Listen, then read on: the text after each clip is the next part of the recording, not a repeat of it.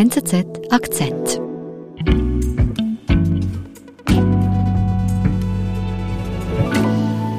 Da wird regelrecht dazu aufgerufen, kauft keine Produkte mehr von H&M, Adidas, Nike und dann geht das in den sozialen Netzwerken, geht das dann so, dass gesagt wird, die Produkte sind sowieso schlecht, die chinesischen Produkte sind viel besser und äh, äh eine Riesenwelle, da brachen dann alle Dämme vor zwei Wochen. Die Chinesen boykottieren derzeit H&M, Nike und Co. Sie sind wütend, weil die Modekonzerne keine chinesische Baumwolle mehr verwenden. Denn Uigurische Zwangsarbeiter sollen diese geerntet haben. Können sich die Modelabels diesen Baumwollstreit leisten? Matthias Kamp erzählt die Geschichte.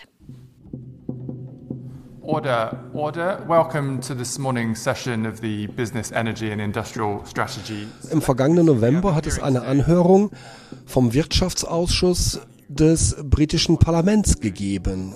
Äh, da mussten die Chefs für Supply Chain Management von H&M, unter anderem auch von Nike, sich den Fragen der Abgeordneten stellen.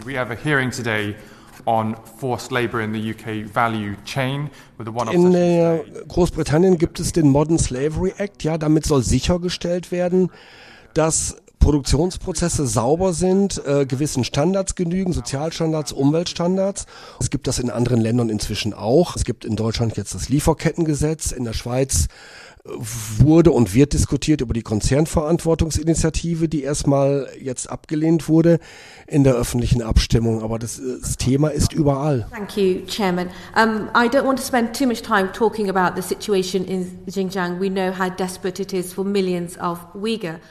Und es gibt eben diese Vorwürfe, dass Baumwolle in Xinjiang auch mit Hilfe von Zwangsarbeitern produziert wird, hergestellt wird. Und äh, darum diese Anhörung im Parlament und diese, diese, diese große Sensibilität. Hm.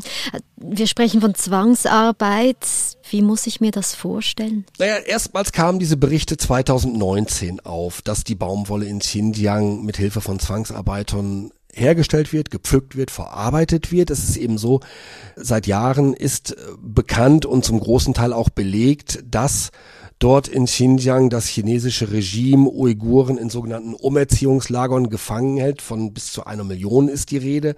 Ja, und das soll dann laut Berichten eben so ablaufen, dass dann gewisse Divisionen dieser Uiguren aus den Umerziehungslagern abgeordnet werden und dann dort eben gezwungen werden, in den Feldern oder auch in den, an den Sortieranlagen der Baumwolle zwangsweise mitzuarbeiten. I can answer that question. When when uh, this very serious allegation came up, we did uh, a lot of investigation uh, into. Wen hören wir hier? Da sitzt der David Häfmann, der ist der Verantwortliche für Supply Chain Management bei H&M. Der sitzt in seinem Homeoffice und er versucht eben zu erklären, wie H&M probiert sicherzustellen, dass keine Baumwolle aus Xinjiang verarbeitet wird in den H&M-Produkten, erklärt, wie man Unternehmen, die Nähereien, die Webereien, die für H&M arbeiten, wie man die überprüft und wie man versucht eben die Produktionsprozesse möglichst reinzuhalten von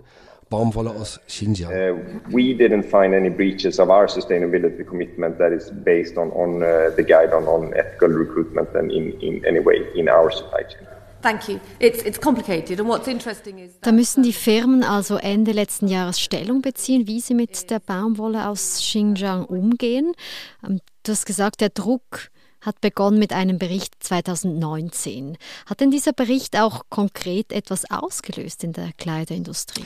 Naja, es war dann so, die Unternehmen sind extrem sensibel inzwischen, was diese Sozialstandards angeht, was Umweltstandards angeht. Und das war dann auch nicht mehr nur H&M, das waren dann Adidas und Nike, die allesamt hingegangen sind und geschaut haben, sind sie da irgendwie exposed, was Zwangsarbeit in Xinjiang angeht. Aber hat sich auch konkret etwas verändert? Also mussten sie reagieren? Natürlich mussten sie reagieren. Ich meine, sie waren in der Position, dass sie schon seit Jahren nur Baumwolle verwenden in ihren Textilien, die von der Schweizer Better Cotton Initiative zertifiziert ist. Diese BCI sitzt in Genf, die zertifiziert Baumwolle, schaut eben, wie wird die hergestellt, die Baumwolle. Nun war es so, dass BCI hingegangen ist im vergangenen Jahr und gesagt hat, wir können nicht mehr zertifizieren in Xinjiang. Die Bedingungen sind nicht mehr so, dass wir freien Zugang haben. Wir können es nicht mehr wirklich kontrollieren. Hat aufgehört, die Baumwolle zu zertifizieren daraufhin eben in dem Wissen, dass Adidas, Nike oder auch H&M sagen, wir verwenden nur BCI-zertifizierte Baumwolle, fühlten sie sich in der Position, sagen zu können, okay, wenn BCI nicht mehr zertifiziert, wir kaufen aber nur BCI-zertifizierte Baumwolle, sind wir im Grunde sauber. Heißt, wir haben keine Baumwolle in unseren Produktionsprozessen, die aus Xinjiang stammt. Aber kann man das wirklich kontrollieren und sagen, H&M, Nike, die haben wirklich keine Baumwolle aus Xinjiang? Naja, es ist so, also ähm, die großen Firmen, die ja nun wirklich auch zum ganz großen Teil in China nähen, produzieren lassen, gehen natürlich hin und das nicht erst seit der Xinjiang-Problematik, schon seit Jahren. Ich habe mir selbst Firmen da Nähereien angesehen von Adidas in China. Ja, also sind extrem sensibel, machen regelmäßig Audits, schauen, was macht meine Näherei, woher bekommt die Näherei die Stoffe. Aber man muss wissen, Baumwollproduktion ist ein vielstufiges Verfahren vom Pflücken über Sortieren, da müssen dann die Kerne abgetrennt werden und so weiter. Bis in die letzte Verästelung kann man nicht sicherstellen, dass keine Baumwolle aus Xinjiang heißt äh, von Zwangsarbeitern hergestellt verarbeitet wird. Hm. Aber die Konzerne sagen jetzt, wir haben eigentlich keine Baumwolle aus Xinjiang. Wie schlimm ist denn das überhaupt, dass Sie von da jetzt keine beziehen mehr können? Oder können Sie auch ohne? Naja, also der David Säfmann, der hat das da in der Anhörung im UK Parliament, hat er dann auch eingeräumt, also eine hundertprozentige Sicherheit gibt es nicht. Nun ist es so, dass 20 Prozent aller weltweit verarbeiteten Baumwolle aus der Region Xinjiang stammt. Ja, also da muss jetzt umgeschichtet werden, da müssen Lieferketten umgeleitet werden, da muss jetzt auf einmal mehr aus Pakistan eingekauft werden oder aus Indien, auch wichtige Baumwollländer. Also das hat schon Auswirkungen. Gut, da reagieren diese Konzerne also Ende letzten Jahres, beziehen keine Baumwolle mehr aus Xinjiang. Wie geht es dann weiter in diesem Jahr? A message from Western powers to Beijing. Stop the human rights abuses against ethnic and religious minorities. Vor zwei Wochen hat es dann einen Boykott gegeben, einmal EU, einmal Großbritannien, Kanada und USA, die dann ganz konkret Sanktionen verhängt haben Sanktionen verhängt haben gegen das chinesische Regime wegen des Einsatzes von Zwangsarbeitern in Xinjiang. A coordinated set of sanctions from the United States, European Union, Britain and Canada against several Chinese officials who are now subjected to a mhm, also der Druck auf die Konzerne hat in den letzten Wochen zugenommen. Der Druck hat in den letzten Wochen extrem zugenommen. Es ist auch längst nicht, nur, nicht mehr nur die Textilindustrie.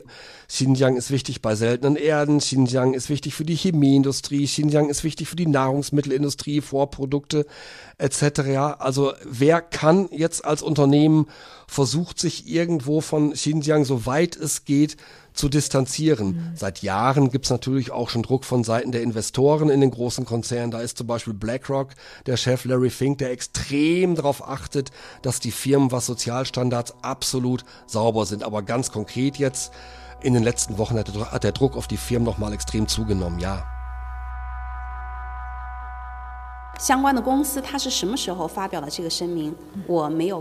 Wie reagiert denn China, wenn jetzt zunehmend Firmen ähm, aus dem Westen sich von Xinjiang distanzieren? China ist was das Thema Xinjiang und vor allem Kritik des Westens an Chinas Vorgehen in Xinjiang angeht, extrem sensibel. Und als dann eben die Sanktionen vor zwei Wochen kamen, aus dem Westen, ja, da ist man eben hingegangen und hat gesagt, so, das geht so nicht. Dann hat es diesen Auftritt gegeben der Sprecherin des chinesischen Außenministeriums, die gesagt hat, naja, es sei chinesischen Konsumenten freigestellt, ob sie H&M-Produkte kaufen, es sei besser, man kaufe diese Produkte nicht. Ja, also ganz konkrete Kritik daran, dass sich diese Unternehmen von Xinjiang distanzieren. Da schlägt China dann in gewisser Weise zurück und mit Boykottaufrufen gegen Produkte von H&M, Adidas etc. Und nachdem dann eben diese Pressekonferenz stattgefunden hatte, kam dann natürlich eins zum anderen auch. Ja, dann brach sich eine riesige Welle Bahn. Du sprichst von Boykottaufrufen. Also was ist da geschehen in China? Das ging dann eben los mit einem Post der kommunistischen Jugendliga, eine wichtige Organisation in China. Die haben dann ein Statement ausgegraben von H&M, ein älteres Statement, wo H&M gesagt hat, wir wollen keine Wolle aus Xinjiang verwenden, keine Baumwolle aus Xinjiang. Und dann äh, brach eben eine regelrechte Welle los, wo dann in den sozialen Netzwerken Konsumenten gepostet haben, wir boykottieren jetzt Produkte von H&M und von Adidas, weil sie keine Baumwolle aus Xinjiang mehr verarbeiten wollen und eben auch diese Zwangsarbeit in Xinjiang kritisieren. Im Gefolge ging es dann weiter, da kamen dann chinesische Promis, Celebrities, Popsänger Ethan Chan zum Beispiel, ein Markenbotschafter für Adidas, der gesagt hat, er hört sofort auf, mit Adidas zusammenzuarbeiten. Da kam dann Schauspieler Wang Yibo aus China, der gesagt hat, er werde jetzt auch keine Produkte dieser Firmen mehr kaufen. Auf einmal fand man diese Produkte auch nicht mehr in den E-Commerce-Plattformen wie Alibaba, Taobao und so weiter. Also es war eine Riesenkampagne auf einmal mit Boykottaufrufen, ja. Mhm. Also hier wird dazu aufgerufen, kauft keine Produkte von Adidas, Nike und H&M. Da wird regelrecht dazu aufgerufen, kauft keine Produkte mehr von H&M, Adidas, Nike und dann geht das in den sozialen Netzwerken, geht das dann so, dass gesagt wird, die Produkte sind sowieso schlecht, die chinesischen Produkte sind viel besser und äh, mhm. kauft dann eben Li Ning Sportmode und nicht mehr Adidas, ja, also eine Riesenwelle, da brachen dann alle Dämme vor zwei Wochen.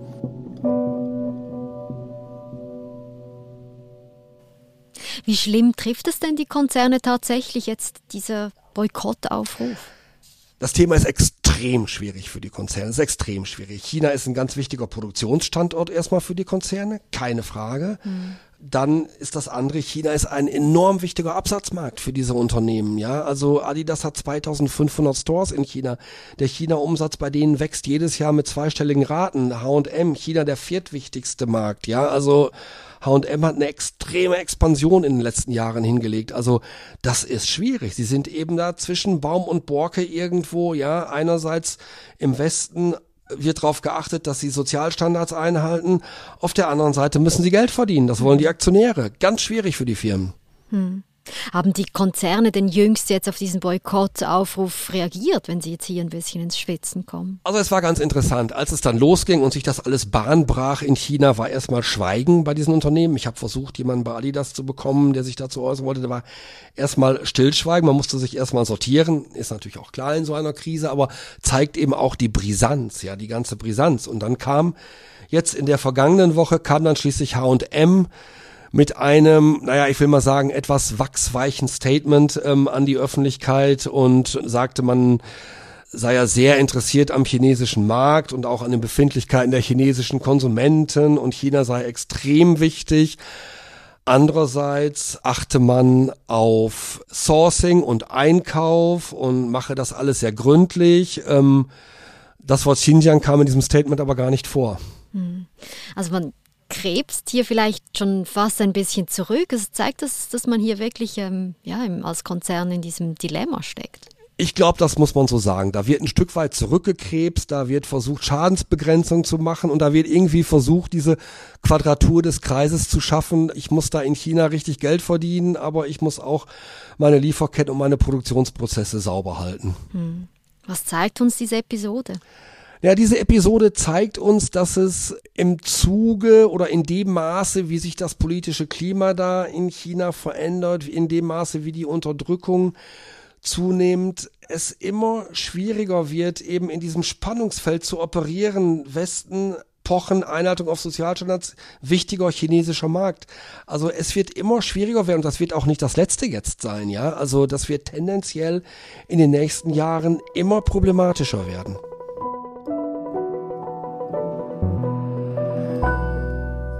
Matthias, vielen lieben Dank. Wir werden alle deine Artikel, die du geschrieben hast zu diesem Thema in den Show Notes verlinken und liebe Grüße zu dir ins Homeoffice nach München. Prima, ich danke euch auch. Danke dir, liebe Nadine. Das war unser Akzent. Ich bin Nadine Landert. Bis bald.